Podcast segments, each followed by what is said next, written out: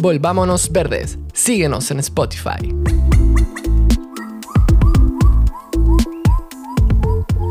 Somos seres ecodependientes e interdependientes, sujetos a los límites de la tierra y vulnerables.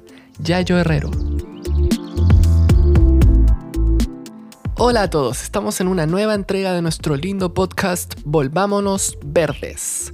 Como siempre, antes de partir, saludamos y agradecemos a nuestros queridos colaboradores en Barra y Humo Recolector. ¿Y te gustaría apoyar el trabajo que hacemos en el podcast y ser parte de este proyecto?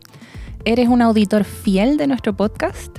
Entonces te invitamos a que te suscribas a nuestro Patreon donde te convertirás en un patrocinador del podcast. De esta forma podremos seguir entregándote contenido de alta calidad. Al unirte recibirás acceso anticipado a nuevos episodios sin comerciales y acceso a contenido exclusivo. Puedes unirte en www.patreon.com slash volvámonosverdes o en el link en la descripción de este episodio. Hoy invitamos al colectivo activista llamado Left Hand Rotation de España y Portugal, quienes llegaron en septiembre a Pucón para realizar un documental acerca de los conflictos en torno al agua, de la contaminación del lago y también del trabajo que están llevando a cabo los movimientos sociales de la zona. Vamos con la conversación.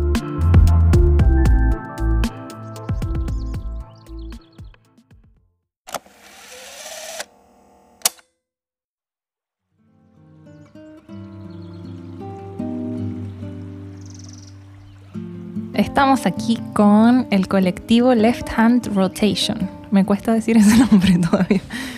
Em, ¿Cómo se encuentran, chicos? Muy bien. Muy bien, muy emocionadas por estar con nosotros, la verdad. muy bien. Y antes queríamos hacer como, eh, como una explicación para quienes no lo entiendan. Tengo entendido que el colectivo Left Hand Rotation es anónimo, ¿no? Hmm. Por lo que no vamos a decir sus nombres. Exacto. ¿Y nos pueden explicar por qué? sí, claro, claro, pues la razón principal en realidad es porque, bueno, nosotros somos un colectivo que trabaja con herramientas del mundo del arte aplicadas al mundo, digamos, del activismo o al contexto del activismo. Y tanto, digamos que por esas dos vertientes que nos conforman, pues tomamos esa decisión de trabajar desde lo anónimo en el sentido de eh, el colectivo, digamos que lo importante es lo que hace y no tanto quiénes son las mm. personas que, lo, que lo conforman y ahí hay una, también una, eh, ruptura con una cuestión del ego que está muy asociada en los contextos sobre todo bueno, del mundo del arte, donde nosotros al final fue como un poco nuestro origen. Eh, creo que es algo como muy, muy marcado no es egocentrismo del artista y entonces nosotros queríamos un poco romper con eso y también por una cuestión de como que es más de ese afluente nuestro del mundo del activismo que tiene que ver con el trabajo colaborativo y en colectivo. Entonces cada, cada proyecto se aborda como un proceso colectivo y por lo tanto, aunque estos dos integrantes que están aquí, digamos que tienen una constante de presencia en los proyectos o los procesos, eh, todos los procesos son siempre colectivos y los conforman muchas otras personas y, y creemos que también por una cuestión de honestidad esos procesos no preferimos no digamos no ser o sea no, no, no, personalizar mm. lo que se hace en, en nuestras identidades como, como, personas aunque obviamente es un colectivo conformado por personas y y, con todo el respeto además a la individualidad, pero nuestro trabajo es desde lo colectivo. Entonces, por ahí. Entiendo, entiendo. Mm. Muy bien. Y, y, para quienes no lo saben también, ¿nos pueden explicar a qué se dedica su colectivo, qué es lo que hace? Bueno, como decía la compañera, somos un colectivo activista, venimos del mundo del arte, hay mm. quien lo llama artivismo, que ahí queda esa palabra. Eh, llevamos desde 2005 trabajando en, en proyectos principalmente que tienen que ver con, el, con, las con la intervención, el registro, mm. eh, el apropiacionismo y la manipulación. Eh, lo explico muy brevemente. Eh, la intervención quiere decir intervención directa en el espacio público mediante acciones que dejan una serie de residuos o diferentes acciones en el espacio público. El registro tiene que ver con registrar esas acciones. Eh, Como decía la compañera, nuestra principal arma, por llamarlo de alguna forma, es el audiovisual y las herramientas audiovisuales. El apropiacionismo es otra de las patas porque nos apropiamos de materiales ya existentes, ya sea de archivo, documentales, cine de Hollywood, todo tipo de, de materiales que ya existían antes y en ese sentido hemos trabajado eh, muchísimo en los últimos años. Y la manipulación, que es la última etapa, eh, la, la última fase, digamos, es realmente la, la manipulación del vídeo, que es la edición del vídeo. Todo lo que se registra de esas intervenciones y con esos materiales de, de apropiacionismo, en el caso de que los utilicemos, es manipulado. Al final la edición de vídeo es manipular el vídeo para contar algo, para crear una narrativa. ¿no? Y con todo eso, finalmente entregan un mensaje, ¿no? Mm. Eh, sí, yo creo que el, bueno, como decía mi compañero, tenemos como varias facetas, varias formas de trabajar, y, pero pienso que el lenguaje audiovisual es como una de las Mm. herramientas que más utilizamos. Y, y nos interesa justamente por esa dimensión de que a través de la observación y de la escucha atenta al final hacia el- construyes un mensaje, o sea, tú tomas pe- como pequeños fragmentos de la realidad, por así decirlo, y, y con ello vas construyendo como mensajes más complejos, ¿no? Y eso, eso nos parece muy interesante, de, por ejemplo, de la herramienta, del audiovisual como herramienta. Mm.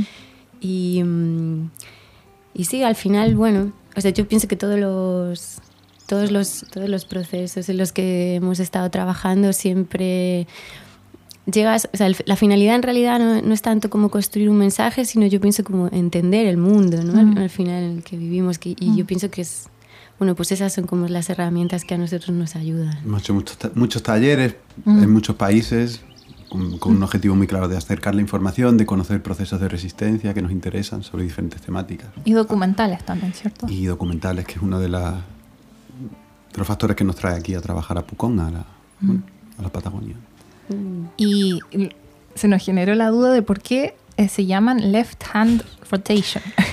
Bueno, este nombre realmente, que incluso a veces decimos directamente left hand rotation, porque para hacer el spanglish ya más evidente todavía, porque sí que es incómodo. eh, en realidad, el, el- el left hand rotation es un tipo de tornillo. Es un tipo de tornillo que en lugar de apretarse en, en el- en la dirección de las agujas del reloj, se aprieta al contrario, se aprieta de derecha a izquierda, por eso es left hand. sí.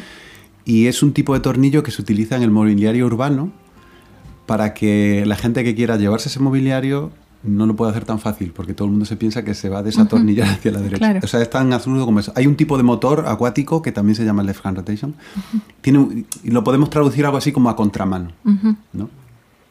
Mm, de- y bueno, y mm, hemos pensado muchas veces en cambiar el nombre.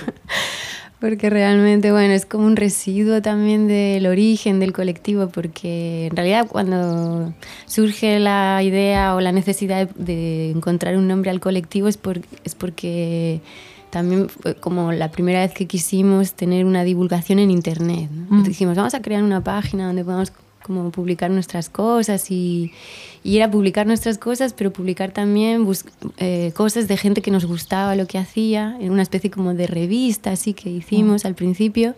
Entonces ahí de repente pues había artistas eslovenos que nos gustaban mucho, había gente un poco como de todas partes y de ahí la idea como de que fuera un nombre en inglés, pues para, bueno, pues no sé, pues con esa, esa idea, también es que bueno, el colectivo surge hace muchos años, también hemos ido evolucionando, ¿no? Pero como esa idea de que el inglés iba a ser como una, un lenguaje que iba a ser como más neutral o permitirnos, Claro. con, con el tiempo obviamente pues, bueno, ha quedado ese residuo ahí y también, bueno, nos gusta... mm, o sea, hemos pensado en cambiarlo porque al final la identidad para nosotros es una cosa como en constante evolución y, y no habría ningún problema, pero bueno, tampoco nos avergonzamos de nuestras raíces, ¿no? O sea, es como surgió así y ya está. Está bien. Y eso, o sea, yo me lo trataba de pensar por qué eso y es como para invitarnos a pensar de las maneras no convencionales también puede ser como de derecha a izquierda o algo así. Sí, es, sí, es eso, es, es- es un poco como em, en contra del sentido común. O sea, Mm. a veces como que no- no- hay una inercia, en nuestro pensamiento sigue una inercia y no nos cuestionamos las cosas. Mm. Y entonces nos gustaba esa idea de algo que, que, que de repente te, te, genera una contradicción porque no funciona. O sea, si tú realmente no te paras a ver qué estás haciendo, mm. pues no funciona este tornillo, ¿no? Porque lo estás apretando en lugar de, de desatornillarlo. Entonces tienes que pararte, reflexionar y entender por qué no está funcionando y que a veces las cosas funcionan al contrario de lo que uno espera. A veces lo llamamos giro en la dirección contraria en cualquier mm. momento ¿no? que puede ocurrir. ¿no? Antiguamente decíamos que left es como el concepto abstracto Mm. Hand, la mano, es el objeto y rotation, la rotación es como el movimiento. O la acción, eran como los tres elementos. En realidad, por eso también decíamos cambiarnos el nombre y llamarnos left and, rotation. Quitar la mano, yo creo que lo, lo, vamos a cambiar, ya depende de cuándo publiquéis este podcast. No, ya no al día siguiente lo cambiamos. Oye, qué fuerte eso que dijiste, la inercia me hizo pensar inmediatamente, yo siempre pienso desde el cambio climático y desde el medio ambiente, mm. de cómo estamos yendo hacia un precipicio y no podemos cambiar la dirección porque vamos con una inercia que al parecer no podemos detener. ¿Sí? Exacto. Eso me hizo pensar. Sí, de hecho, bueno, pues parte de lo que, de lo que estamos aprendiendo aquí tiene que ver un poco con esa idea ¿no? de, de, qué es lo que hace falta para que, no, para que nos demos cuenta de hacia mm. dónde vamos y, que reaccionemos, ¿no? qué es lo que está pasando, porque parece como si no hubiera información, pero la información está ahí. Mm. Y, yo creo, y hay mucha gente, hay muchos colectivos y entidades y personas desde su individualidad también que están intentando ser honestos con la verdad y decir las cosas y dar información. ¿no? O sea, no es por falta de información que... Mm. que es más que eso. sí. Hay algo más. Bueno, y ustedes están aquí en Chile, ¿no? Han llegado, ustedes son de España, pero viven en Portugal, tengo entendido. Sí. Y han llegado a Chile a hacer algo muy interesante. ¿Nos pueden contar de eso? ¿De qué se trata? Sí. Bueno, estamos aquí desde septiembre, estamos en diciembre ya prácticamente. Mm. Eh, estamos en septiembre para realizar un documental sobre el agua, eh, sobre los conflictos asociados al agua, sobre la crisis hídrica. Mm. Y y bueno, estamos encantados porque estamos en un sitio que además es una cuenca, o mejor dicho, una subcuenca, ¿no? Mm. Y también, eh, quizá, estamos aquí también porque eh, pertenecemos a una red de investigación que se llama Contestes Territories, Territorios en Disputa, que trata de eso, de territorios en disputa. Y es una red internacional que tiene nodos principalmente en Europa y en América Latina. Y en América Latina, además de Colombia, Argentina, Ecuador, hay dos nodos, en, dos o tres nodos en, en Chile y uno de esos nodos es la Universidad de la Frontera de Temuco, la UFRO. Mm. Eh, y entonces la UFRO, a través de, de Contestes Territory, nos invita a hacer directamente un, documental sobre la temática del agua, que es una temática que tan directamente no habíamos tratado. Eh, y nos invita también a los encuentros con el agua que, que se, se, realizaron, se celebraron aquí en Pucón hace dos semanas, ¿no? donde tuvimos varias actividades, mostramos varios proyectos, vinieron ponentes de, de muchos sitios.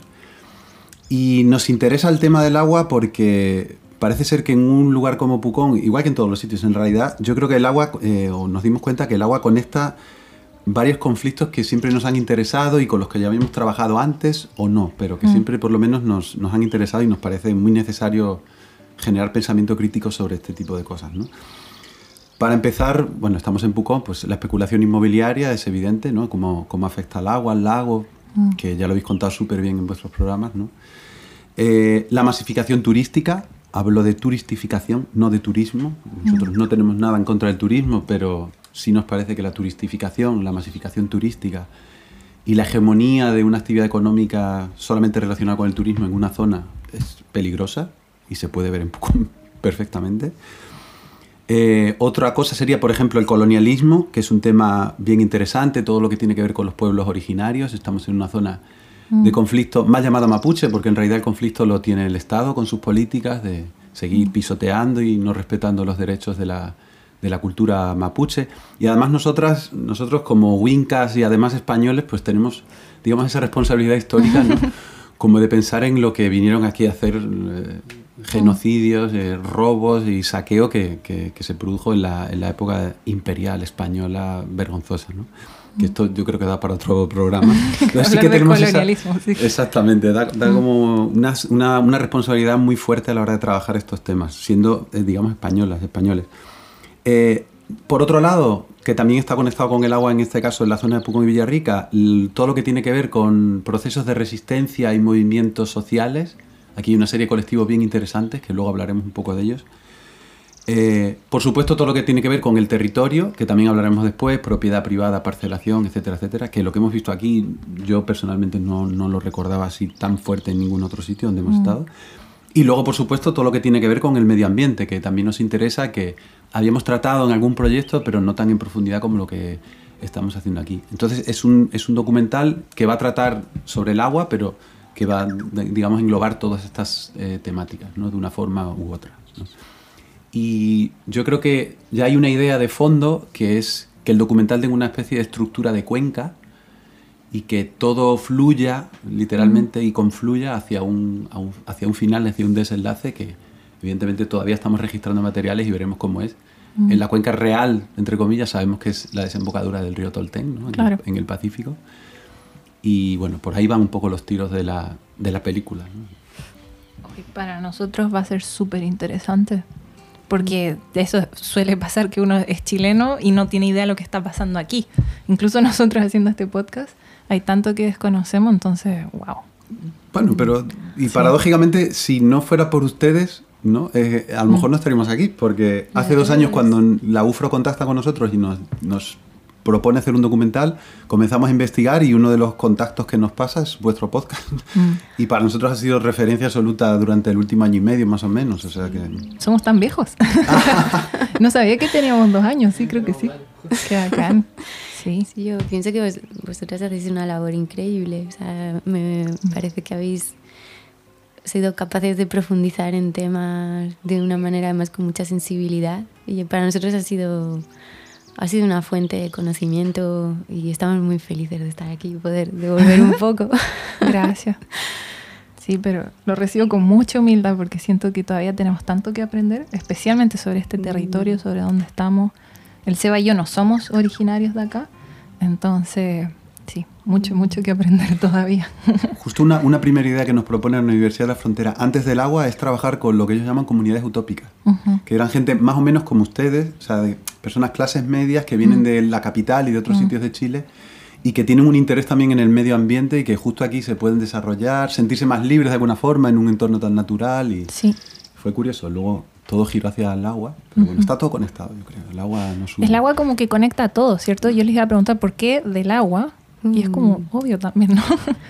sí. Sí, yo pienso que, bueno, mm, digamos que a, nosotros nos llegó de una manera circunstancial, fue una propuesta que no partió de nosotros, pero tiene todo el sentido y en realidad, claro, teniendo en cuenta que, bueno, o sea, nosotras, explicar que nosotras no trabajamos con un guion predefinido, o sea, realmente eh, nosotras nos colocamos con, venimos al territorio, venimos a escuchar a las personas y a conocer y, y en el proceso se van registrando una serie de conversaciones, de momentos, de materiales, materiales en general, de territorios, de, los sonidos, de lo que hay, ¿no? de, lo, que pasa aquí.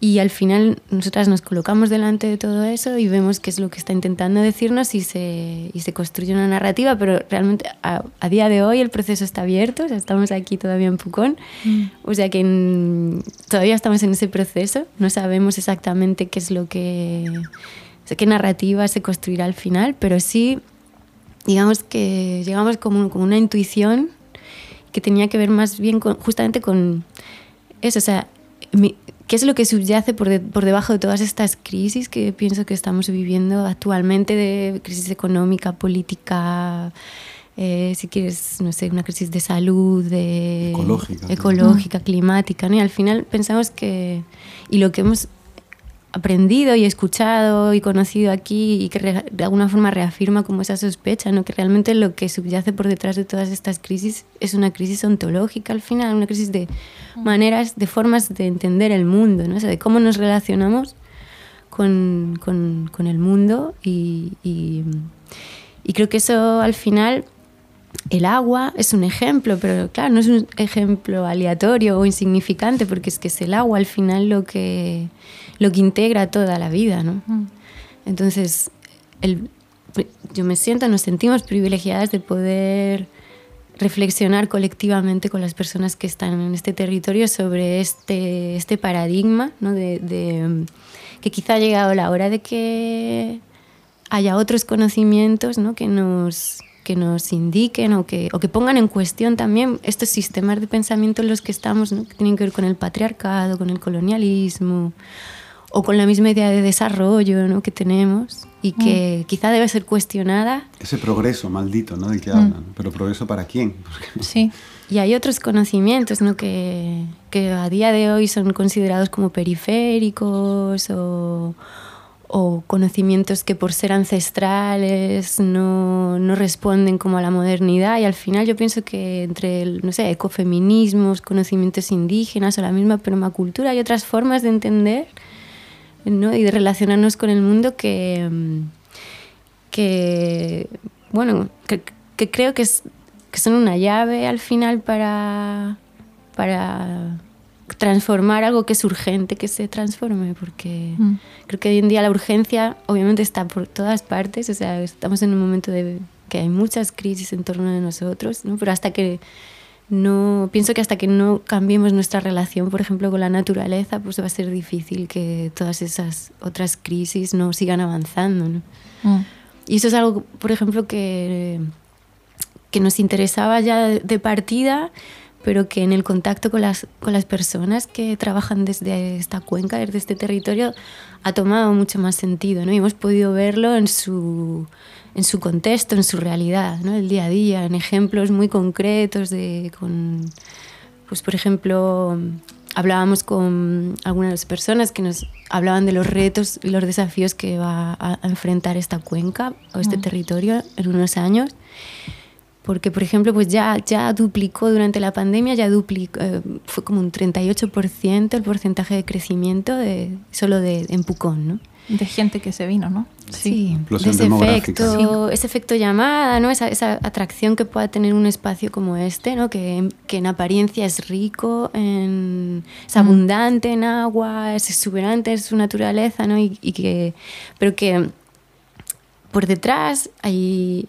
realmente hay conflictos y hay problemas y hay... Y, ese agua ni está tan limpia, ni es tan libre y, mm. no llega a todo el mundo, ¿no? Hay un problema de redistribución con ese agua, ¿no? Entonces... Mm.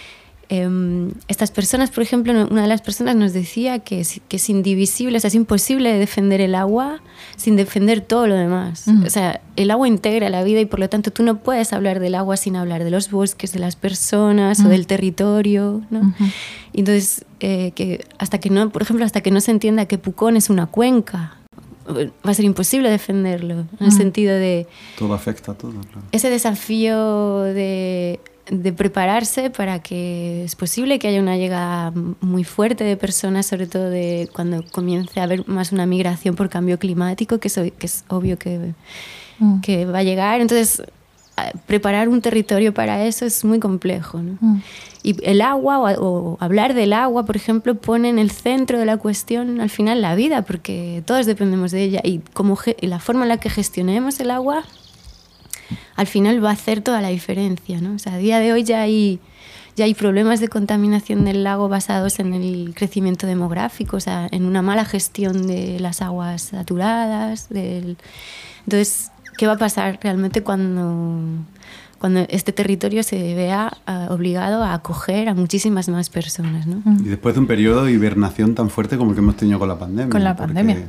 Allá en Europa, por lo menos, se ha duplicado la masa de gente que se está moviendo. ¿no? sí el turismo se ha duplicado después de la pandemia. La gente está harta, está en su casa. Wow. ¿Qué va a ocurrir en esos territorios que ya de por sí eran turísticos? ¿no? Y este, más encima, es un lugar turístico. Entonces, atrae mucha gente en verano. Claro. Mm. Y muchas cosas se saturan. Claro. Y ahora parece que el verano va a empezar con esta erupción o no del volcán ah, Rucapillán, que esto es algo también tremendo, ¿no? Porque se está como ahuyentando el turismo estos días, ¿no? Mm. Porque parece que el volcán mm. Va a erupcionar en algún momento. O sea, estamos en un momento muy loco, ¿no? Salimos de la pandemia, erupción, vamos a ver, ¿no? y, y bueno, me imagino que ya han hablado con un montón de personas aquí han descubierto un montón de cosas. Quisiera saber que nos transmitan un poco, sin dar como spoilers del documental, pero eh, ¿Qué es lo que les ha llamado la atención? ¿Qué es lo que han aprendido? Yo pienso, bueno, es eso, o sea, no podríamos a día de hoy como compartiros como una narrativa muy concreta porque es eso que todavía estamos en un proceso. Mm. Entonces, en realidad ahora hay como muchas, muchos retazos, muchos fragmentos de... Hay como una especie de cacofonía, ¿no? De voces, una especie de canto así todavía que no, no acaba de formarse, que esperamos que lo haga. Seguro. que lo hará seguramente, ¿no? Pero creo que es como lo- las cosas que hablábamos estos días, así a raíz de, mm, bueno, pues de hacer este ejercicio que vosotros nos planteabais, ¿no? De qué es lo que, mm, qué es lo que hemos aprendido, qué es lo que nos están contando las personas aquí. Mm. Y yo pienso que es, principalmente son cosas, bueno, más allá de toda esa información muy local y muy concreta que nosotros desconocíamos sobre la biodiversidad de este espacio, sobre cómo funcionan sus, sus cuerpos de agua, de- más allá de también la información sobre los conflictos en concreto, sobre luchas que han llevado a cabo y que han conseguido victorias y otras que están empezando, ¿no? y hay muchas cosas que se están moviendo aquí.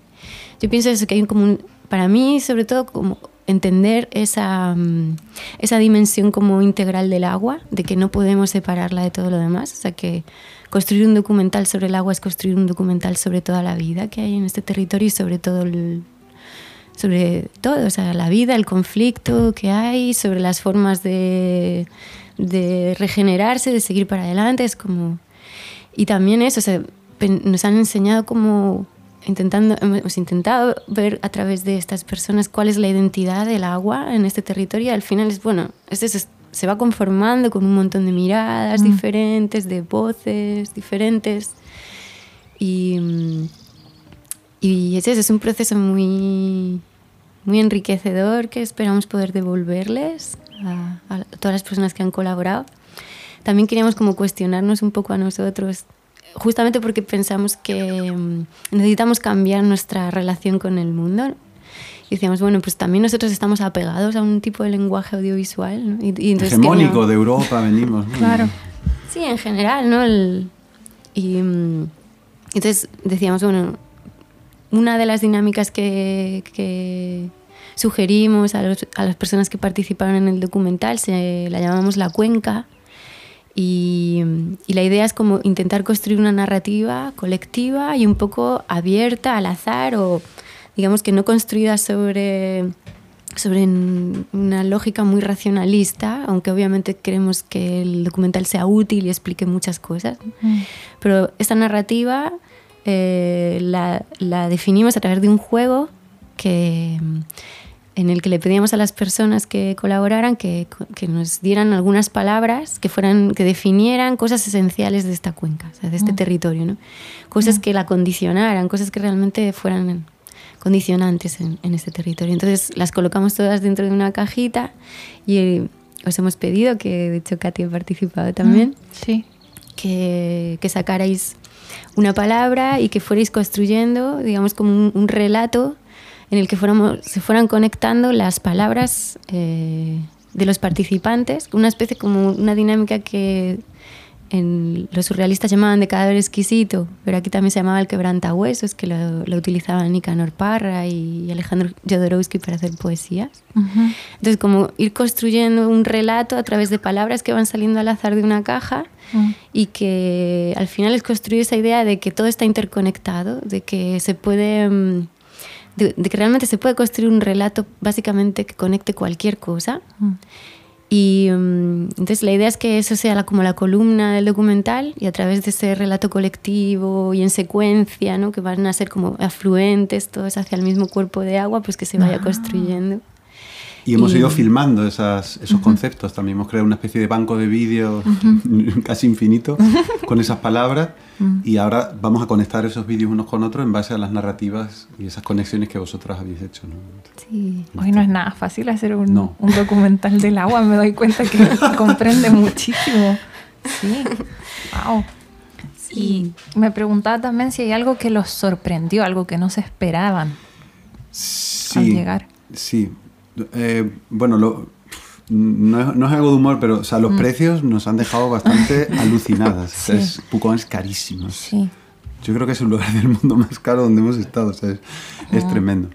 Luego lo, lo que empezábamos hablando antes también, la, la privatización de los espacios, la parcelación de la naturaleza, cómo, cómo está dividido y repartido aquí el pastel, digámoslo así, es tremendo. O sea, nos, nos llamó mucho la atención desde el primer día, y ya casi llevamos aquí tres meses, que no, no se puede salir de Pucón si no es por una de las carreteras principales. Es, es increíble, porque tú ves los mapas y dices, no, al final de esta calle todo verde, todo campo, ¿no?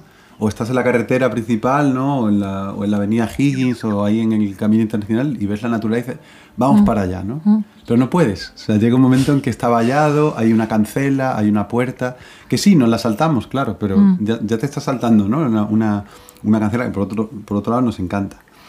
Y luego, bueno, claro, anécdotas hay muchas. Eh, la semana pasada, por ejemplo, estuvimos filmando en el, en el Santo del León, en Pailín, y fue tremendamente triste porque fuimos allá, pagamos, pagamos una entrada, creo que eran tres lucas, o, sí, creo que eran tres mil pesos, y nada más entrar lo que vemos es mm, más allá, más allá no, más acá del espectáculo de agua natural que supone el Salto del León, que es tremendo. Mm. Eh, lo que vimos es un espectáculo mm, inmobiliario brutal, o sea, como cuatro o cinco máquinas excavadoras y bulldozers mm.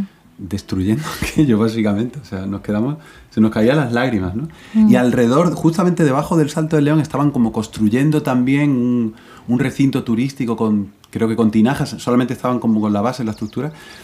Y fue increíble pensar, pagamos una entrada para ver esto. O sea, claro, mm. tiene su gracia al final, porque sí. Estamos haciendo un documental sobre esto y dijimos, bueno, pues mm. fi filmemos esto. O sea, es que filmamos mucho más eso que el salto del león. Fue, claro. fue tremendo. Y Pero luego, bueno, pues todo, sí. sí. espacios muy concretos. Por ejemplo, en Villarrica entrevistamos a una de la, a Habana, una de las personas que trabaja en el colectivo Aguas Libres, y la entrevistamos en el lanchón y fue muy divertido porque, claro, eh, justo puede hacer casi dos meses que lo entrevistamos ya, fue en septiembre, entonces no había todavía mucho turismo, no había mucho movimiento.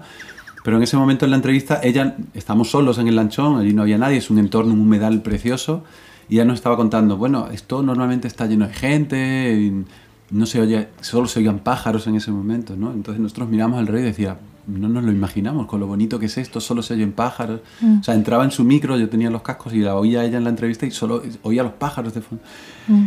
Y de repente ella está hablando y llegan como cuatro o cinco coches con lanchas, con gente muy joven que mm. sacaron de, de un radiocassette enorme, pusieron música electrónica a todo volumen, a todo volumen.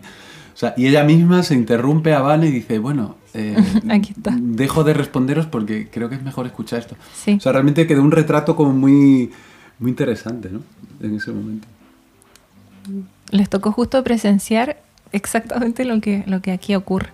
Sí. Sí.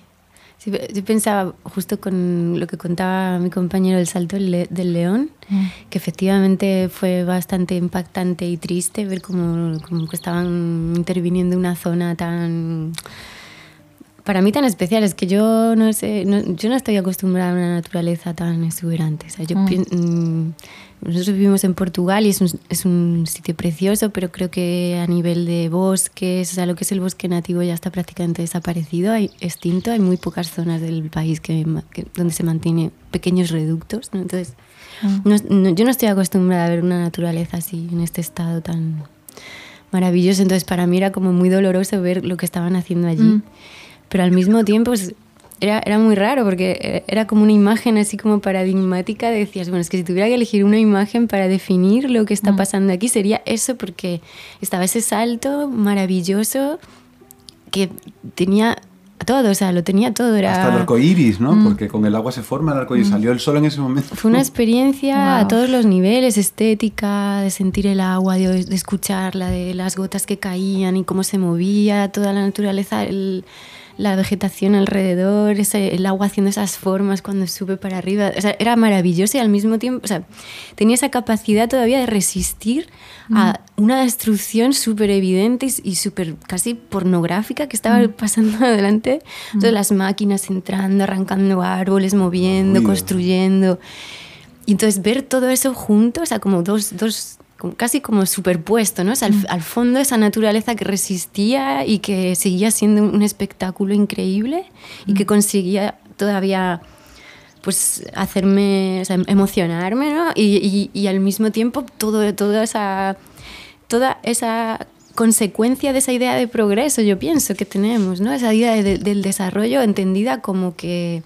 Porque claro, cuando cualquiera que le dijeras es como, bueno, pero es que están haciendo obras para mejorar este, terri- este, Mm. este espacio porque van a instalar unas tinajas para que la gente llegue aquí y se meta adentro Sí. y pueda estar viendo. Entonces, como, ¿qué pasa? Estáis en contra de- del progreso, ¿no? Estáis en contra de que se...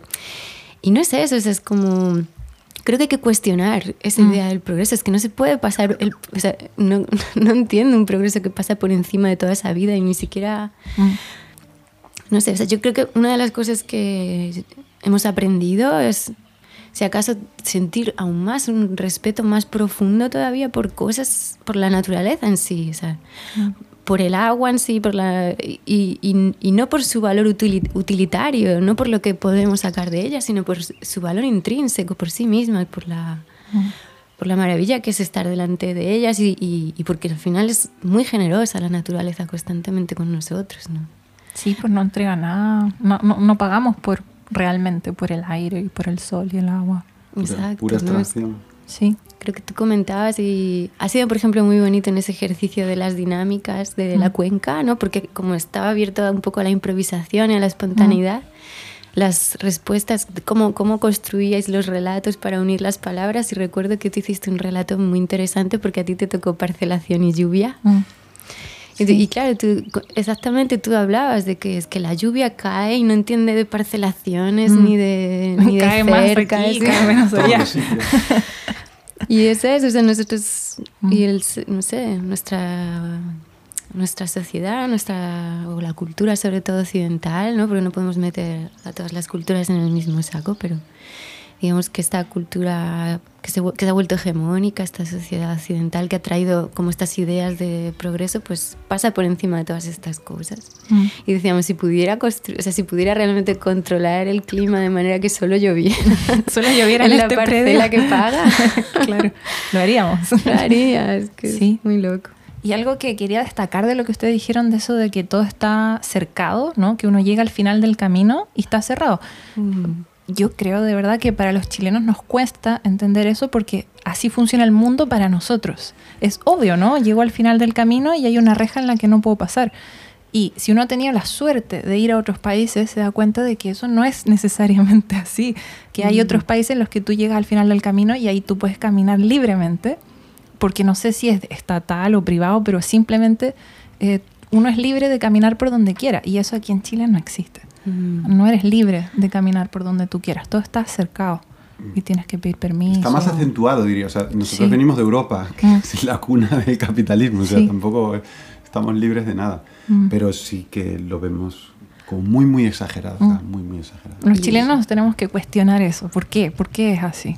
Mm. Yo pienso que es, es, es, es- a nosotros nos llama mucho la atención. O sea, Mm. es, es verdad que está muy, muy marcado y, yo creo, y trae consecuencias muy fuertes.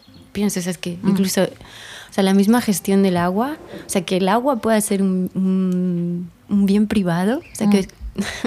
Sí. Bueno, es que es, una- o sea, es es una locura, a mí no me, no- me cuesta mucho entender esa lógica, ¿no? Incluso eso, o sea, que tú puedas tener un, propiedad sobre una, un terreno que quizá nosotros tenga, tengamos una postura pues todavía más radical, que cuestionamos incluso la, la propiedad privada sobre la naturaleza, porque y ahí pues yo creo que tenemos más afinidad con otras, quizá, no sé, con otras formas, otras culturas que se acercan más ¿no? a, esa, a esa postura que, que quizá políticamente está vista como radical, ¿no? como cuestionar la propiedad privada, que es como la vaca sagrada ¿no? del capitalismo. Pero, por ejemplo, el agua, o sea, que tú puedas tener la propiedad de un terreno y no tener la propiedad, o sea, que la- los derechos de- del agua, del río Mm. que pasa por tu terreno puedan pertenecer a otra persona. Sí. O sea, que tú puedas tener el derecho de uso del agua, Mm.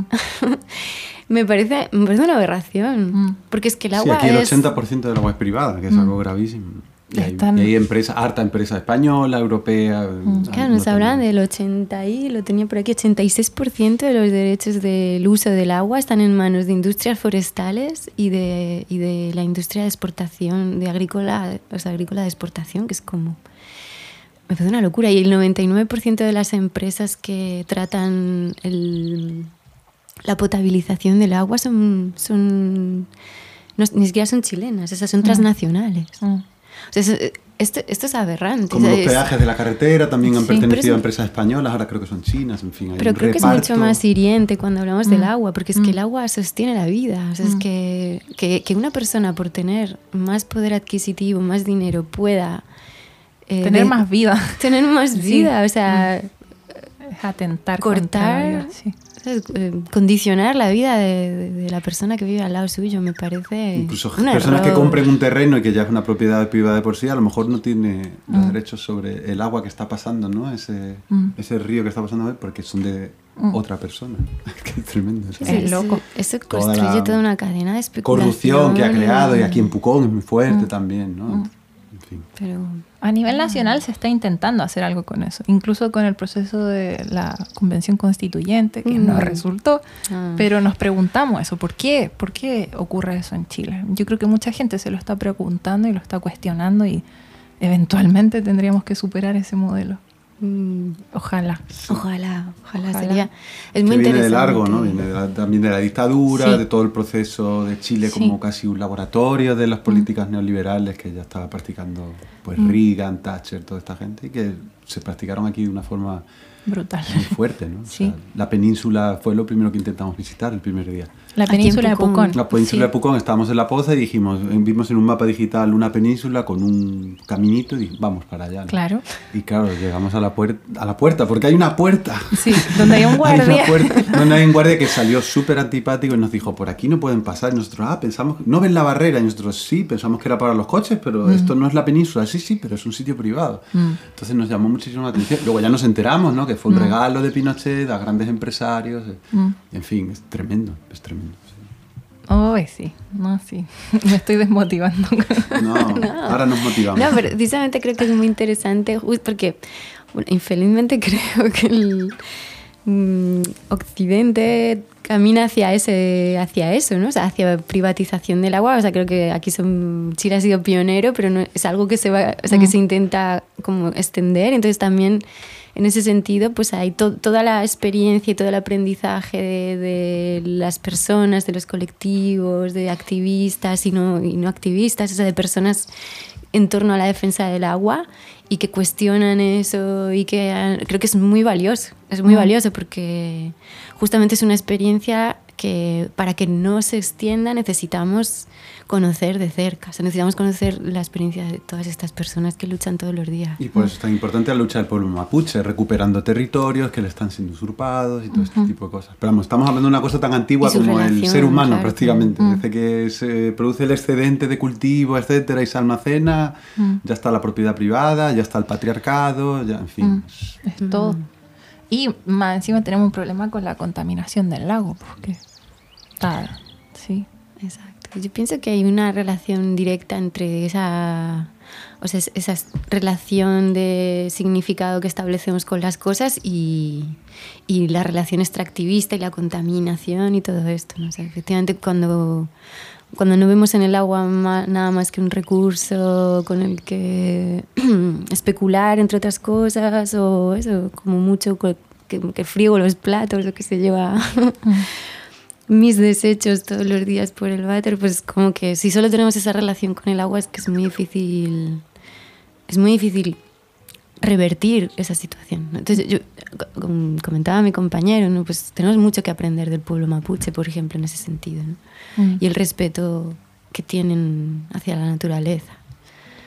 Y, mm, La memoria que tienen, porque También. seguramente en algún momento fuimos así, todos, Sí. pero ellos no olvidan y Ujú. consultan sus sueños y, y tienen esa manera de pensar tan increíble y ese negüen y ese que nosotros no tenemos o lo- si lo tuvimos lo perdimos Sí. hace tiempo. Siento que lo perdimos en gran parte. Sí, Sí, lo del lago es así, está todo asociado a este progreso del que hablamos. ¿no? O la piscicultura no, las pisciculturas no están tan contempladas en el plan de descontaminación. O sea. En fin, es, es casi todo así, ¿no? O, lo- el tema de las aguas hervidas, temas que ya habéis tratado en vuestros programas muy bien, ¿no? De como Pucón, que es una ciudad con una planta de aguas hervidas para 7, 8 mil personas, pero hay veintitantos mil habitantes y, y en Mm. verano hay 150 mil. O sea, es que Mm. no hay por dónde cogerlo, eso es que es imposible, ¿no? Las aberraciones inmobiliarias, todo lo que, todo lo que sabemos, ¿no? Y hay un desconocimiento de eso también. Nosotros llegamos a Pucón sin saber que el lago estaba contaminado. Lo escuchamos, empezamos a investigar de eso y ahí uno se sorprende al empezar a leer documentos y veías que en gran parte eran las pisciculturas las culpables junto con nuestras aguas servidas. Y ahí, wow, te abrían los ojos. ¿Cómo están haciendo desaparecer los humedales? ¿no? Sí. Hemos estado trabajando ese tema y es tremendo, lo están secando. Literalmente, para cuando se haga la foto aérea, pues que esa zona parezca seca y entonces ahí se puede construir. Sí. Cuando es una zona que no, no da para sujetar una, Un edificio. ¿no? Sí. Y si lo sujeta, se va a caer en cualquier momento en cuanto el rucapillán o el fenómeno natural de turno quiera. ¿no? Es que es así. Aparte del- de eso que estás eliminando un filtro ¿no? natural para lim- de limpieza del agua cuando eliminas el, el humedal. También, Ujú. o sea, es que es lógico todo. o sea, es toda esa cadena de, de despropósitos. Ese cúmulo de despropósitos en torno a cómo entendemos nuestra relación con el mundo en que vivimos. sí. Y también me preguntaba, ¿ustedes me han visto lo que ocurre en España, en Portugal, si hay alguna relación o alguna similitud entre los conflictos socioambientales que hay aquí y, y los que ustedes han visto allá? Yo diría que sí. Sí hay, bueno, también como anécdota, justamente cuando nos vinimos se confirmó la información de que el río Tajo, que es el que desemboca en Lisboa, es un río que viene de España también, estaba eutroficado también. Ujú. Tenemos otro proceso de eutroficación allá. Y de hecho nos hacían la broma las compañeras de allá de Lisboa, pero os vais a trabajar sobre un tema a 10.000 kilómetros y lo tenemos Claro. enfrente de nuestra casa, porque Sí. encima vivimos delante del río, ¿no? Pero ya tiene ese tono verde de, por el tema de las algas y las toxinas. ¿no? Exceso de algas por Exceso exceso de nutrientes. Que Sí, que es un poco lo que es el proceso de eutroficación, ¿no? Sí. Y la muerte del, del agua, o sea, del lago, del, lago, del cuerpo Sí. de, de agua en este caso, porque no deja entrar la luz por causa de las algas, ¿no? Que no tiene oxígeno después tiene del agua, sí. Y eso genera unas toxinas en el fondo que suben a la superficie y que, que son realmente peligrosas hasta para el ser humano, ¿no? Mm. Eso por un lado, ¿no? Que no- nos lo recriminaban así un poco de, de broma. Incluso había como, empezaba a haber como una guerra mediática entre otra vez, entre Portugal y España, porque claro, los portugueses decían, no, pero esto, esto toda, toda la mierda, literalmente decían, viene de España, ¿no? Porque, así que nada. y luego, por otro lado, sí que hemos tenido la, la- la oportunidad de trabajar en un sitio que se llama Sintra, que está allí también muy cerquita de Lisboa, a 30 kilómetros, que es un sitio patrimonio de la UNESCO desde el año 98, eh, que tiene una naturaleza salvaje tremenda, porque en algunos pa- parajes incluso nos recuerda a la, la zona de acá de, Pucón. Eh, eh, quizá la gran diferencia es que allí existen una serie de palacios románticos y monumentos muy, digamos, muy visuales y tiene una atracción del turismo muy, muy fuerte. Y ahí sí que hicimos otro documental que se llama Fascinio, que se puede buscar ahí en la red. Y por ahí sí que tiene algo que ver quizá con el trabajo que estamos haciendo aquí, porque es, un, es una zona protegida, pero a la vez muy turistificada, donde se está destruyendo mucha parte de esa naturaleza, de, de ese parque natural, a- por, por causa de la, de la masificación turística, los vehículos turísticos, que son se cuentan por miles. Y es un sitio, digamos, pequeño como Pucón, no es un sitio muy grande también, y que ha excedido totalmente a nivel de, digamos, infraestructura. El turismo es imposible, no hay infraestructura para, para tantas personas. Y está pegado justamente al mar, es como la última punta, de, la punta más occidental de Europa, se llama Sintra. ¿no? Y ahí sí que me, me- me resonaba un poco, ¿no? Sí- Porque sí que habíamos trabajado en temas medioambientales así. Mm. Sí, pues yo pienso que en general toda esta, o sea, esta- la lógica extractivista al final, ¿no? Que es como que está, Sí, se repite. se repite, eso es algo global. Mm, También pensaba en los o sea, hablando de los ríos en Portugal, que efectivamente la mayoría nacen en España y desembocan en Portugal, entonces hay, hay un conflicto transfronterizo ahí España-Portugal con... Porque claro, pues Portugal se queja de que cuando llega el, el agua aquí ya está contaminada. Mm. Entonces hay pocos ríos que, que... Porque Portugal es muy estrechita, es una franja, también es un poco como, un- como digamos una región de Chile. Es como Chile. Sí. Como Chile pero un trocito, Todo costa, ¿no? por un lado. Así estrecho. Entonces, eh, hay pocos ríos que nazcan y mueran en Portugal o desemboquen. Y hay uno de ellos, el Mondego, que sí nace en la Sierra de Estrela, que es como un parque natural. Pero también está con la, digamos, mala suerte de que es una zona donde se han identificado como los yacimientos de litio más importantes de Europa. Entonces, eh, Europa está como siguiendo una, una política de, em, digamos, de, como de autonomía energética en la que quiere dejar de depender de fuentes de energía externas, muy hipócritamente.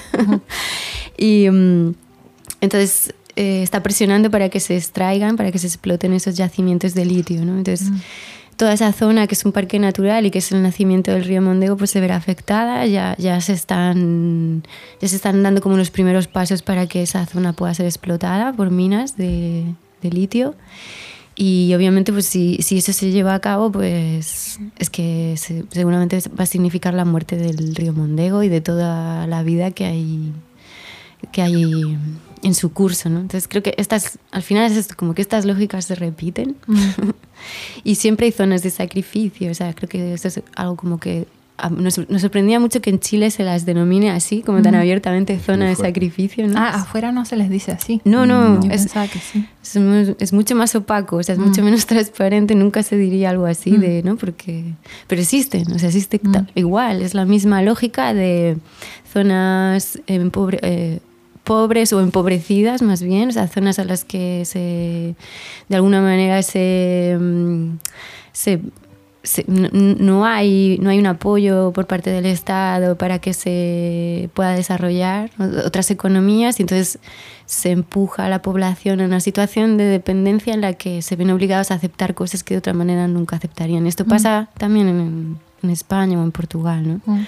Justamente en los territorios más pobres, las comunidades más pobres, son las que se instalan los proyectos de mineros o mm. hidroeléctricas. la Unión Europea lo que ha hecho es dar 150 mil millones de euros, una barbaridad de dinero, a, a, los países más afectados por la pandemia a nivel económico, por supuesto, que entre mm. ellos están España y Portugal, pero a mm. cambio pide que deje hacer estudios de detectar eh, ese litio, ese oro blanco que se le llama ahora en, en estos territorios. Solamente en mi tierra, en Extremadura, por cierto, donde venía Pedro de Valdivia también, que tenemos todo lo peor. Eh, solamente ahí en Extremadura había proyectados más de 300 proyectos de mineración, de, mm. extractivismo de, litio y otros metales y otros materiales. Y eso también va a ocurrir en Chile, aquí están full con el litio. Creo que era, sí. como que Chile era como el tercer país. Después de Australia, no sé, Australia creo que era el, que tenía las minas más grandes. de litio. Podemos apagar el móvil y, no volver a encenderlo. Pero claro, este es el problema, el consumo de... Es como también, sí, la contradicción de que para detener el cambio climático también tenemos que depender más de energías renovables que necesitan baterías y necesitan litio. Y, Capitalismo verde, ¿no? Que lo mm. llamamos. Sí, Muy Y también he escuchado que hagan problemas de sequía también, ¿no? En España, similar a lo que ocurre en Chile. Es verdad, este, este verano, bueno, eh, este verano ha sido el calentamiento global se ha hecho notar especialmente mm. y ha habido mucha sequía y eso unido a las plantaciones de eucalipto mm, que también muchas o sea mm. Portugal está eucaliptado dicen wow.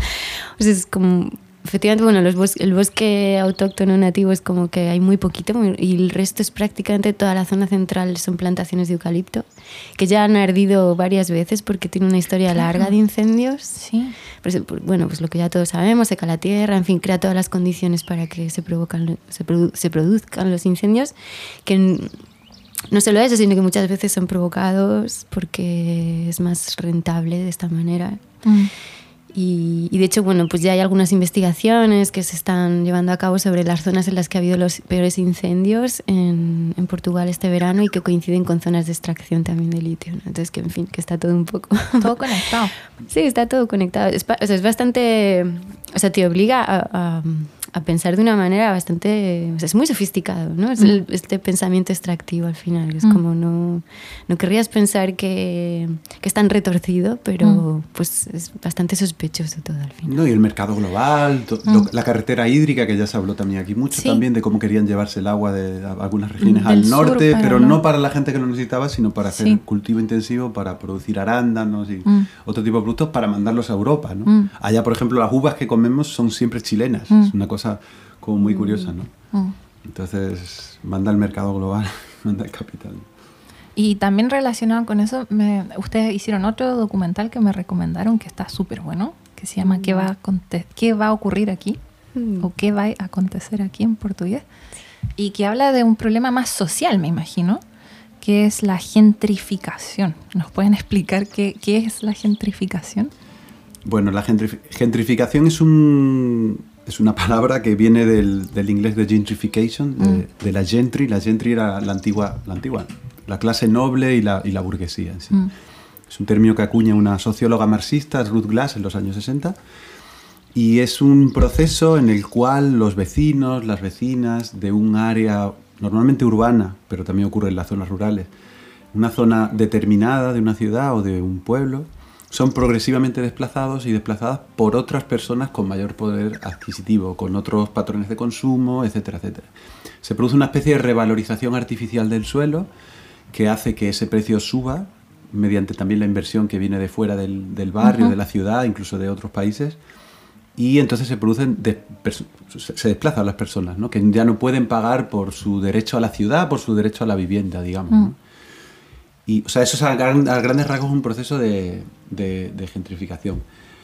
¿Cómo lo podríamos ver aquí en, Pucón? Bueno, es aquí también se ve.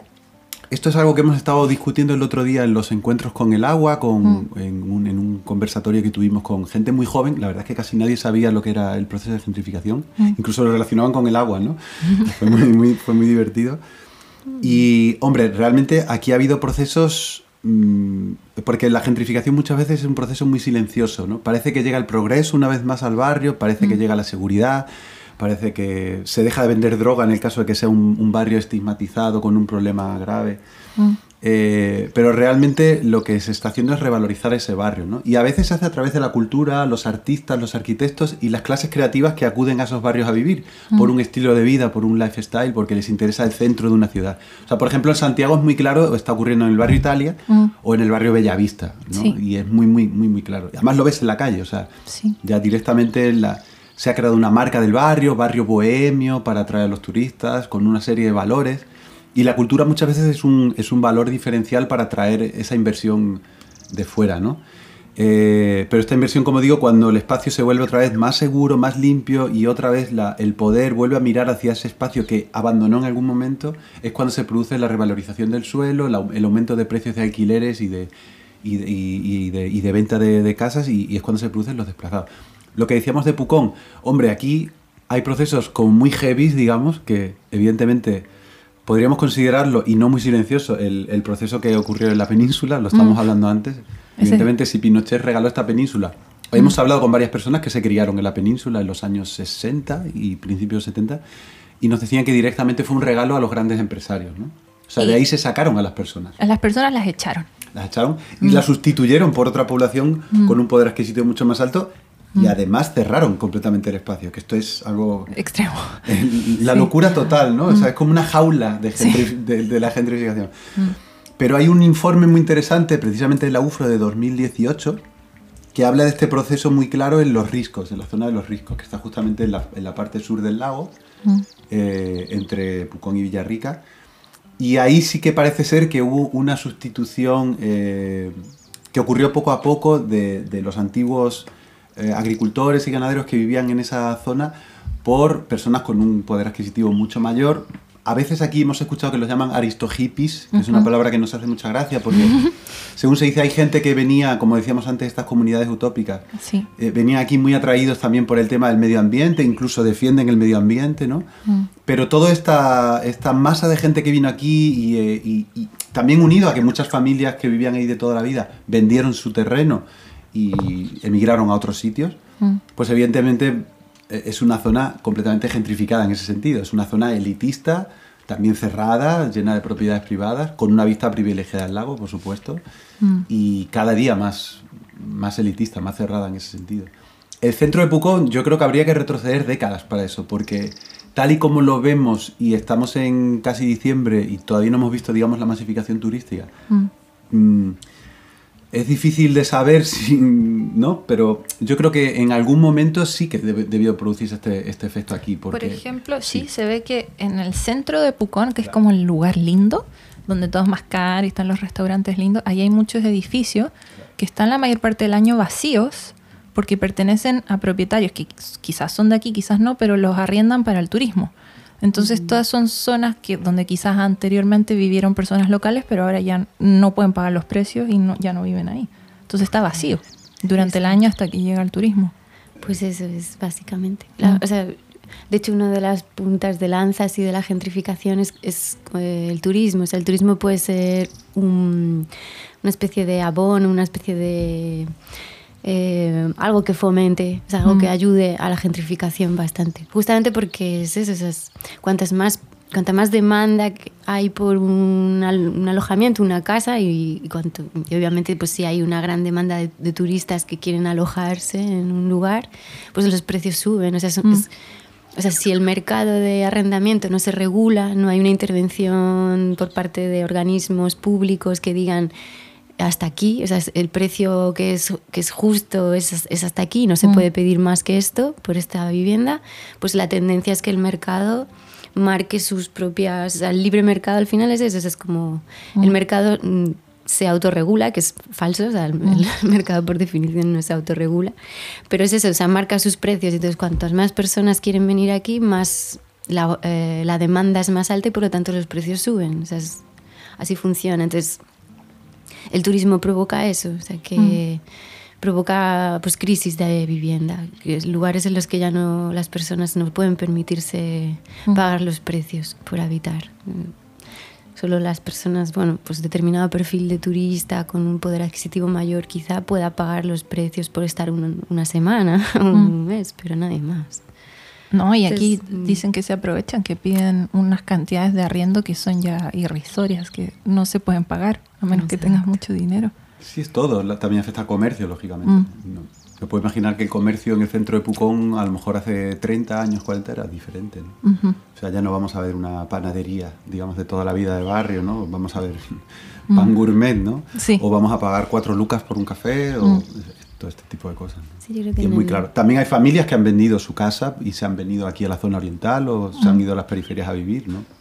Sí, bueno, pues un poco también sentir esa presión, ¿no? O sea, de si, si estás todos los días recibiendo ofertas mm, por comprar tu casa por precios eh, muy atractivos, ¿no? Entonces acabas, acabas cediendo y te acabas yendo pierdes al final muchas cosas. También antes has comenzado, imaginas, tener ya un sentimiento de pérdida que suele pasar, ¿no? Porque eh, pues vecinos antes que tú se han tenido que ir, el tipo de negocios y de vida que había en el, barrio, ya no es igual, cambia, no está más enfocado solo al turista. Mm. Yo creo que en Pucón se puede ver como ambos lados de la avenida Higgins, ¿no? como la mm. parte que está más hacia el lago, pues es todo la parte que ya sufrió ese proceso y prácticamente una zona deshabitada en la que solo están personas de paso. Mm. Y, del otro lado, pues todavía hay locales y negocios para la gente de aquí, con precios más o menos un poco más accesibles, con gente que vive todavía en sus cabañas, en sus casas. Entonces, mm. sí que está como esa división, aún está bastante. Eh, se puede ver, es muy visual. Sí, sí, uno lo nota. Y mm. bueno, en el documental que ustedes hacen, que eso ocurría en Portugal, en Lisboa creo, se ve cómo se pierde el barrio y a la gente le duele mucho, ¿no? Que más encima la sacan de su hogar, pero todo el barrio cambia, todo lo que se había vivido ahí. Eso se ve mucho en Santiago también. Sí, es que normalmente la folclorización de esos sitios, aquí ocurre también, ¿no? Pero, por ejemplo, allá en el centro histórico de Lisboa hay un barrio muy conocido se llama Alfama, que era el antiguo barrio de pescadores, que también pasó por un proceso digamos, de estigmatización por venta y consumo de drogas hace mucho tiempo, en los 90. Es el barrio gentrificado por excelencia de Lisboa precisamente porque los turistas vienen buscando esa autenticidad mm. que al final al mismo tiempo están, están destruyendo. ¿no? es, una, es una paradoja muy, muy grande. ¿no? Sí, y, es que, claro, el sentimiento de pertenencia de, una, de alguien con el barrio donde se crió, o, en el caso, por ejemplo, un, puconino que dice, bueno, es que soy de aquí y me siento un poco desplazado porque ya no mm. me puedo permitir vivir aquí, ¿no? O sea, creo que cuando tú no cuidas un ecosistema social, al final se, se generan desequilibrios, ¿no? Entonces, también acabas, eh, se acaban fomentando pues algunas... Mm, eh, actitudes que pueden no ser deseables, como una cierta xenofobia también, porque pensar que las personas que son de aquí se sienten obviamente desplazadas de su mm. propio lugar, entonces también generan como un resentimiento hacia las personas que llegan de fuera, que no necesariamente son su problema, mm. porque al final estos procesos no están... Es, hay un gran desequilibrio de poder entre una persona que llega de Santiago con un cierto poder adquisitivo y se compra una casa y los grandes proyectos inmobiliarios que son los que realmente deciden quién puede vivir y cómo se vive en las ciudades. Entonces, Mm.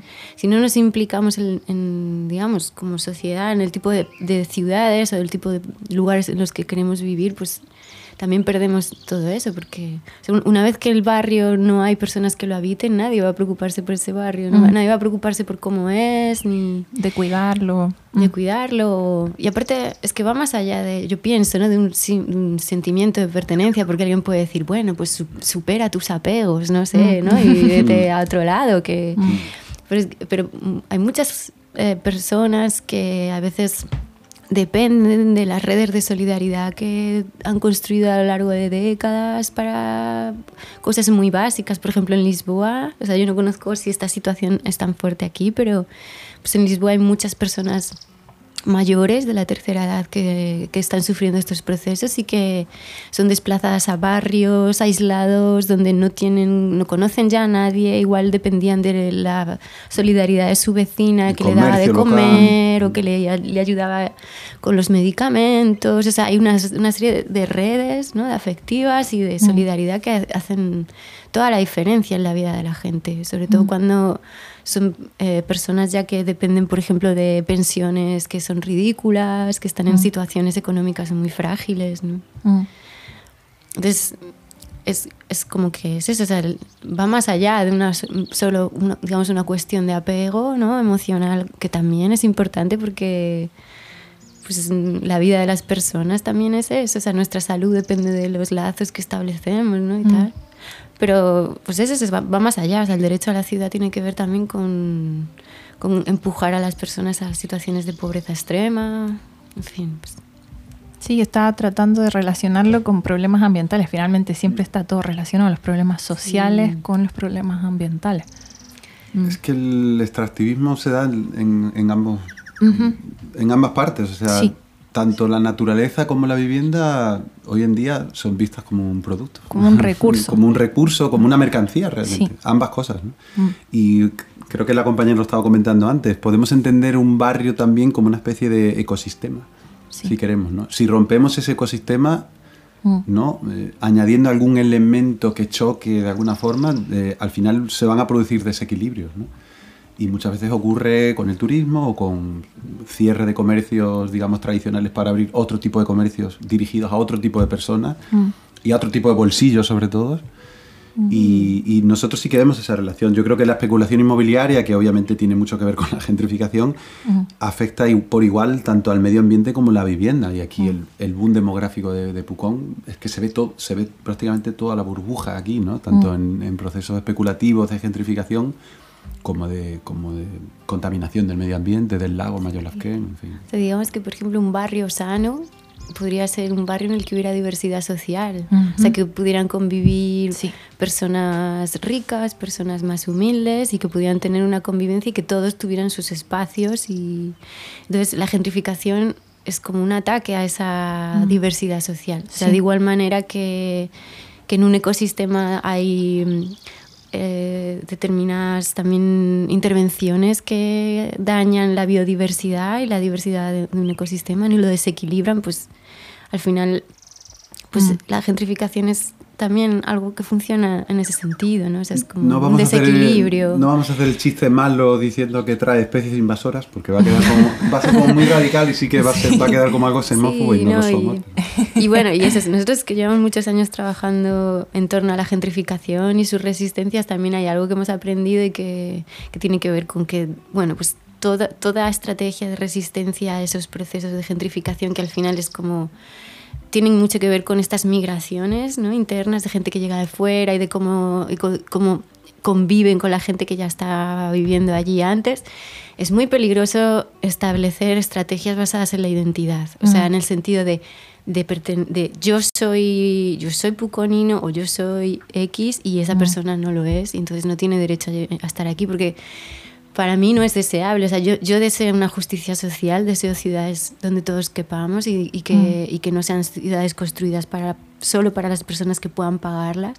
Pero no quiero tampoco construir barreras hacia los que vienen de fuera. O sea, si, la, estra- si, si la respuesta a eso, a eso es construir muros para los que vienen de fuera, pues yo tampoco deseo eso. Entonces, eso sí pienso, ¿no? O sea, también no sé si tendrá alguna, si se podría también como ver cuál sería el símil en, relación a los procesos de mm, ambientales, pero creo que es peligroso en este sentido hacer ese símil porque yo no hablaría de especies invasoras, ¿no? Cuando claro. Por eso. estamos hablando de, sí, creo que es ahí digamos que podría dar pie a unas ideas más bien ecofascistas. Sí, sí, sí. no hablar como en esos términos, ¿no? Porque al final es eso, no, es tanto. O sea, no, no, es tanto al final el, el, dinero que traiga una persona, ¿no? que venga de fuera, sino lo que hace con, con ello. ¿no? O sea, no es mm. tanto lo que somos, sino lo que hacemos con lo que tenemos. ¿no? Exacto. Mm. Mm, qué interesante. Bueno, y todo parece que está ocurriendo aquí en Pucón, todo lo que mencionan, todo lo que se ve.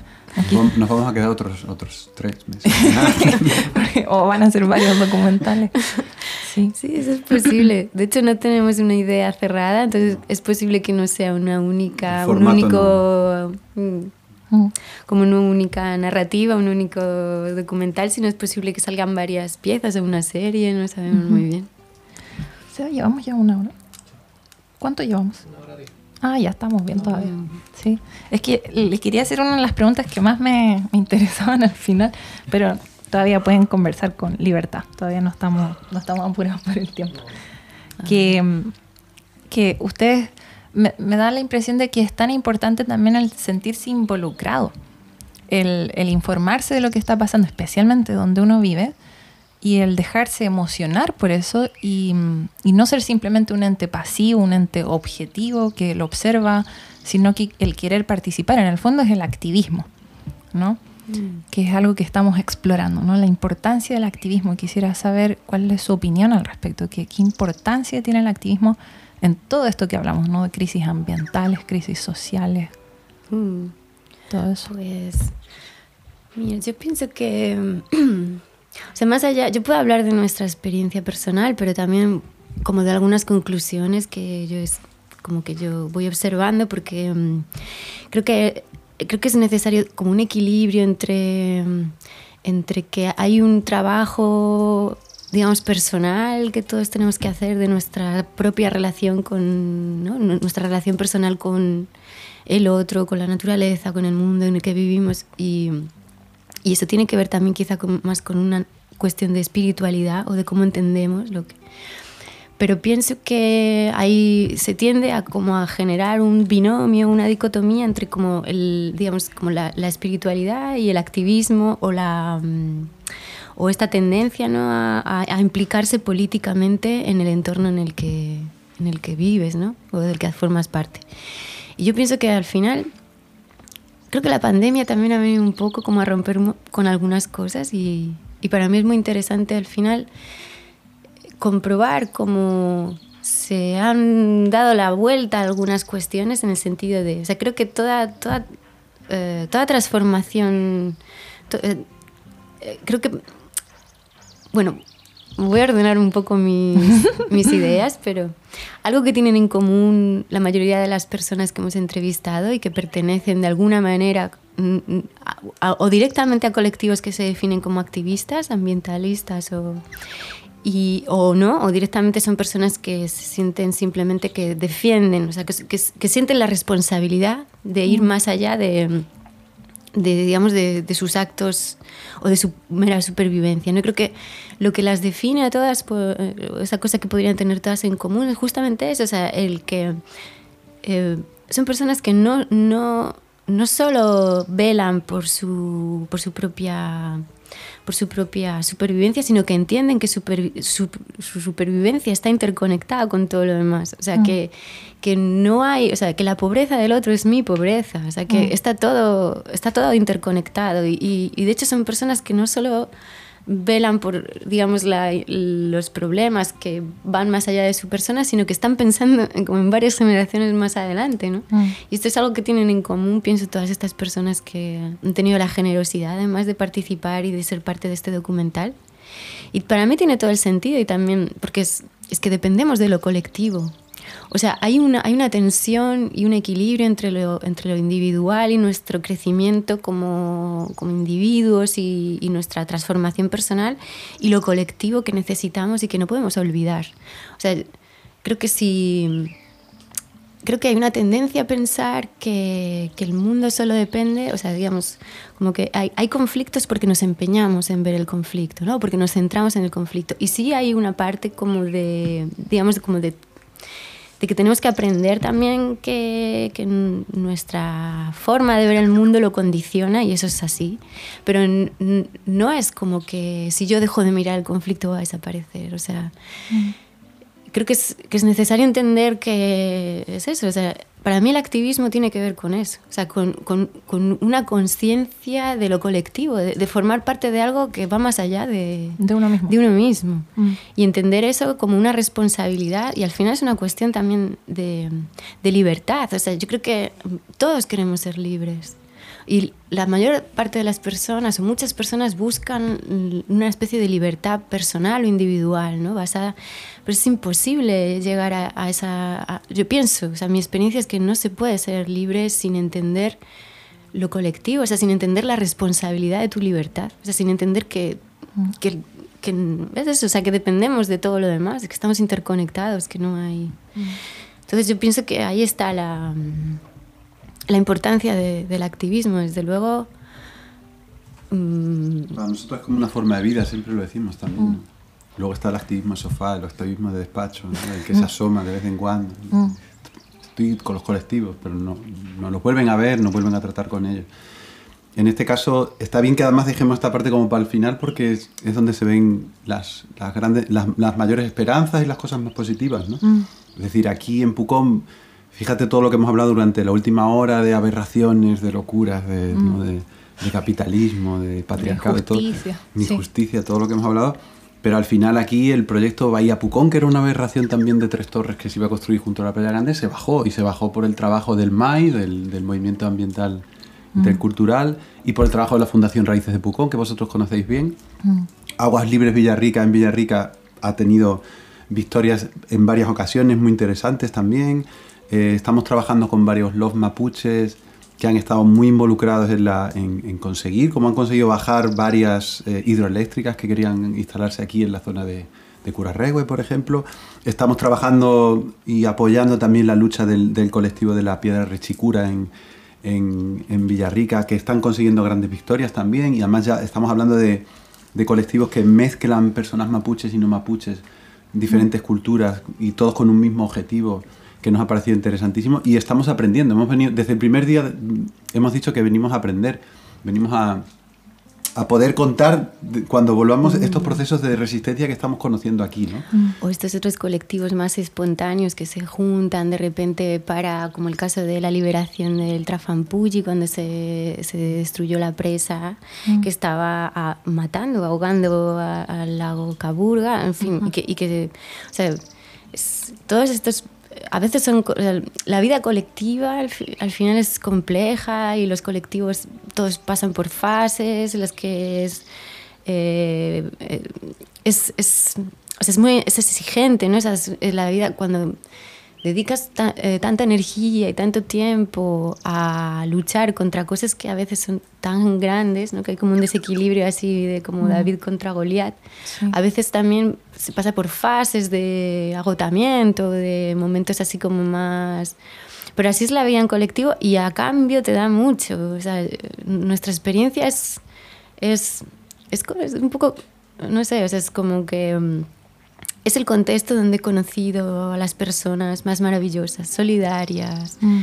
eh, donde, donde se han generado para mí los mayores lazos de afecto con... No sé, a mí me ha dado mucho, o sea, realmente es quizá esa visión de que todos formamos parte, de que, lo, de que somos todos una, una misma entidad al final es, es, exigente en ese sentido, ¿no? es en el que tú tienes que también tener la capacidad de salir de tus propias necesidades para a veces implicar y dar tu tiempo en cosas que, que te mm. desgastan, mm. pero, pero es, es, muy generoso de vuelta, o sea, también tienes mucho. Mm. Y por eso tampoco podemos ser neutrales ni imparciales en lo que hacemos. Por ejemplo, a la hora de hacer un documental, ya nos ha ocurrido aquí, ah, ustedes son periodistas. No, casi, casi, podemos decir que somos lo contrario. No, porque periodista se supone que debe ser objetivo, objetiva. Claro. Nosotros no, no podemos ser así, porque venimos a trabajar con los movimientos sociales. ¿no? O sea, yo no vengo a, entrevistar a Carlos Barra, alcalde de Pucón. Él ya tiene todos los medios para salir todos los días contando lo que él quiera. ¿no? En la yo tele, vengo, sí. No vengo a dar voz a nadie tampoco porque las voces están y mucho menos voy a venir de Europa Mm. sin ser además profesionales porque tampoco lo somos ni del cine ni de nada, pero sí intentar acercar herramientas y cómo, cómo apoyar esa lucha, ¿no? Y, y bueno, hasta ahora estamos súper satisfechos, ¿no? A ver, a, ver qué, a ver qué sale de aquí, a ver qué sale de aquí. Me gustó harto esa frase que lo tenía aquí anotado, que cuando habían dicho no somos neutrales, y yo pensé, me cuestioné nuestro podcast incluso, porque nosotros empezamos el podcast pensando que íbamos a ser 100% basados en la ciencia, siempre. Eh, la ciencia es un gran apoyo, yo siempre le agradezco mucho el- los estudios científicos, los datos, y tratamos de que muchas de las cosas que decimos estén basadas en eso, no en hechos y todo eso. Pero también tenemos que meter nuestra visión y nuestro corazón en esto, no somos 100% objetivos y aquí hay mucho de nosotros también, de- del humano que está detrás del micrófono. Mm.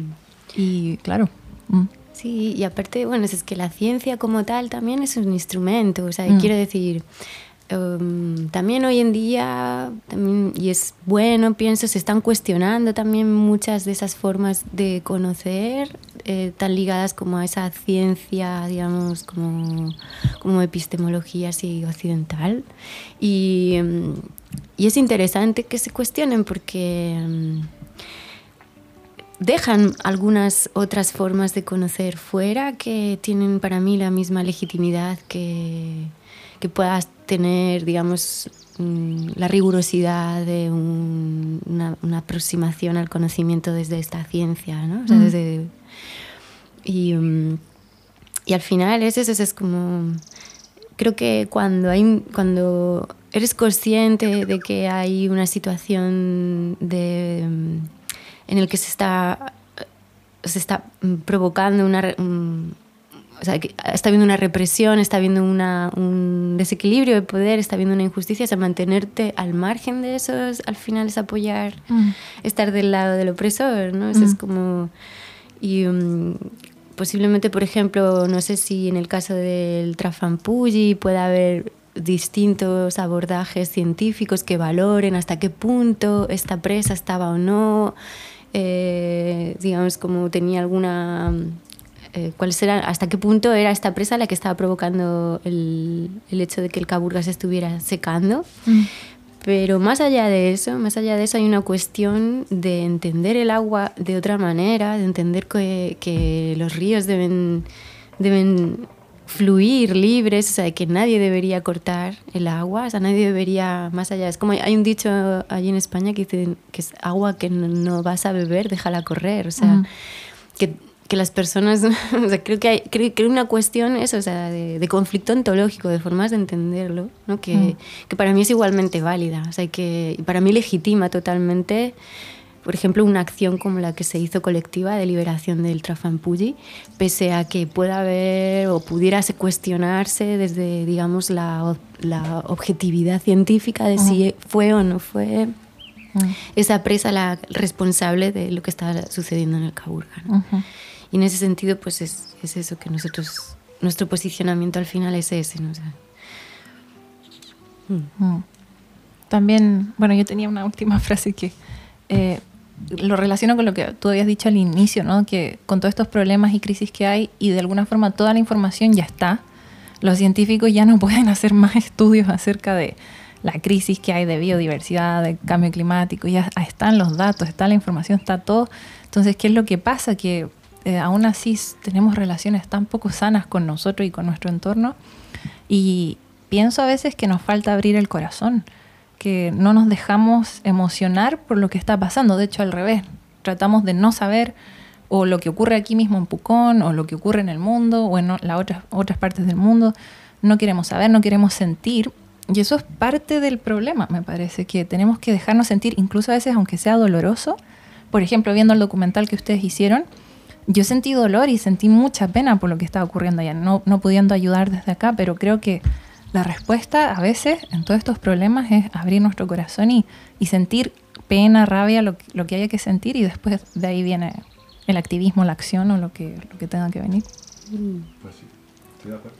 No sé qué piensan ustedes. Ahí, sí. Mm. También se habla, por ejemplo, desde el conocimiento más de los pueblos andinos, del sentipensar, ¿no? Que es esa... Mm. Como darle importancia también a, a, lo que sientes. Yo estoy de acuerdo. O sea, creo que...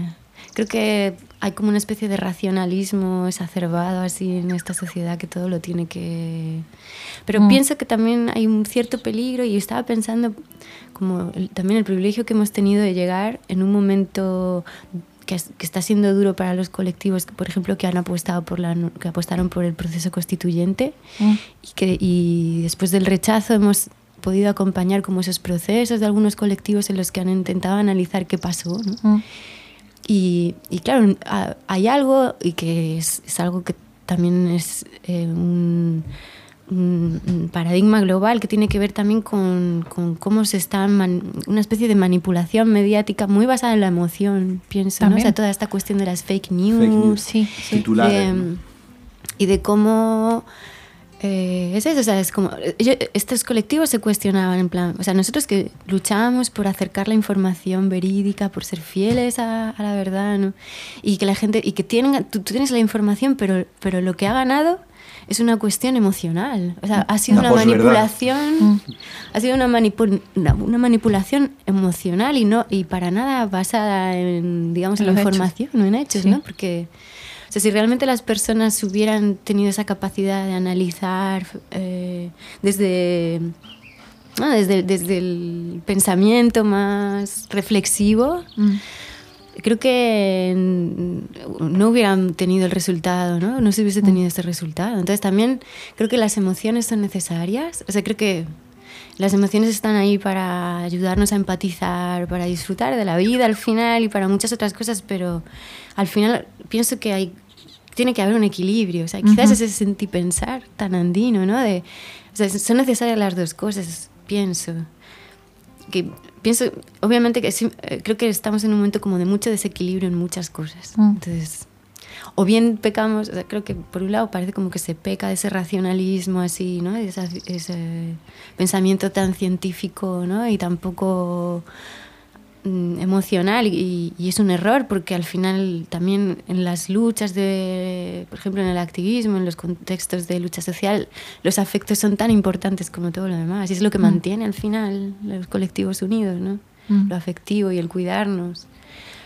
Pero creo que tenemos también que no podemos dejarnos solo llevar por la emoción, o sea, creo que eso es lo que o sea, creo que hay un, quizá un pensamiento mucho más... Y creo que todos los fascismos, al final, muchos de los fascismos en la historia de, ¿no? de nuestras sociedades se han basado en una gestión muy manipulada de la emoción. Mm, de, una, de, una, emoción muy poco como reflexiva y así, no sé. Entonces, ay, no sé, no sé, es, es un gran reto encontrar ese equilibrio. Mm. Y y bueno, pues creo que hay, muchos ejemplos de ello en como saliendo un poco eso, dando voz a... Creo que ha llegado el momento, como decía, por ejemplo, un sociólogo que nos gusta mucho, que se llama Manuel Tironi, que también participará en el documental y que él decía que ha llegado el momento de otros conocimientos, ¿no? Que mm. si la ciencia, o sea, ¿por qué, ¿por qué seguir confiando los huevos al lobo, no? Es como que la ciencia, digamos, y, toda una idea de desarrollo y de I más D y de basado como en el conocimiento más científico nos ha llevado a donde estamos. Mm. ¿Por qué vamos a seguir confiándole, ¿no? Los, los mm. las gallinas al lobo, porque... Por ejemplo, es hay, como una todas estas tendencias de la geoingeniería ¿no? que pretenden revertir el cambio climático, eh, lanzando a la atmósfera un montón de microcristales de X, o sea, toda una serie de, de locuras que... Mm. todo para no ir a la raíz, de la, o sea, a la base del conflicto, que es que necesitamos cambiar nuestra forma de entender la naturaleza. pero eso es eso no es rentable. Mm. Entonces se sigue pensando que con más desarrollo científico, que con más investigación científica se va a poder revertirlo. Y no es que no necesitemos esa parte, es que, que la necesitamos. pero mm, necesitamos, eh, necesitamos que sea una herramienta en manos de, de nuestras reflexiones y nuestros corazones, no, no una herramienta que al, al, servicio de, digamos, de la economía, que es como está hoy. Muy buena reflexión para el final. y bueno, también queríamos saber, como final, final, final, eh, qué va a pasar con el documental, si, cómo lo vamos a poder ver, cuándo estará listo, ¿no saben? Bueno, en el formato que esté, porque tenemos tanto material hoy en día que no, no, sabemos qué formato va a tomar, seguramente será un documental, digamos, un largometraje. Uh -huh. Pues estará como todos nuestros proyectos, estarán abiertos en internet, nosotros trabajamos con, con copyleft, con licencias uh -huh. Creative Commons, es decir, que no cualquiera puede verlo, descargarlo, incluso volverlo a manipular y volverlo a subir en, en la red. Uh -huh. Y estará libre completamente. Es una de nuestras premisas, que nadie tenga que pagar libre. por ver un, un uh -huh. documental nuestro. Estará en nuestra página web, me imagino, lefthandrotation.com y en las redes de todas las personas y colectivos que hayan participado y que se sientan reflejados y que lo quieran difundir porque será suyo, esa será una herramienta para ellos. Entonces. Es suyo y, y, y, ellos y ellas serán quienes lo, lo, digamos, gestionen, si lo quieren proyectar en la calle, si lo quieren proyectar en un loft, si lo quieren proyectar en la universidad, donde ellos Si les quieran. gusta, que si igual les no les gusta. Pero estará en las redes y en internet para compartir desde el primer día, luego es un poco nuestra filosofía. Bacán, vamos a estar a la espera. Sí, ah, bueno, yo, hemos calculado mediados del año que viene. Uh -huh. Que allá será sí. comienzos del verano, pues acá será como comienzos del invierno, ¿no? Uh -huh. Sí, más o menos, sí. Es eso. Vamos a comenzar ahora el proceso de, de edición y, y, en cuanto esté, cuando salga del horno va para, sí, sí. va para las redes. Y yo creo que va a ser un gran aporte. Sí. Mm, ojalá. A nosotros, seguro. Sí, pero ustedes están dentro. Pues ojalá, también. ojalá mm. podamos devolver un poquito de todo lo que nos habéis enseñado entre todas aquí. Muchas gracias. Gracias a vosotros. Y gracias por su generosidad, su tiempo, todo lo que hacen. Oh, bueno, estamos Muchísimas juntas. gracias. estamos juntas en esto. Sí, gracias Eva. Gracias. que está aquí. Agradecemos a nuestros colaboradores que son Humo recolector son inciensos hechos en base al canelo, hechos en Pucón de forma local con materiales de la industria por medio del supra-reciclaje. Huelen muy rico. Y en barra. Son eh, champús, jabones y otros productos en barra. No vienen empaquetados en plástico, son biodegradables, son veganos y son muy ricos. Sí. Muchas gracias en barra y humo recolector por apoyarnos. Recuerden que pueden encontrar todas las fuentes de información en la descripción de este episodio o en www.volvamonosverdes.cl. Muchas gracias a todos nuestros auditores y que tengan una buena semana. Chao.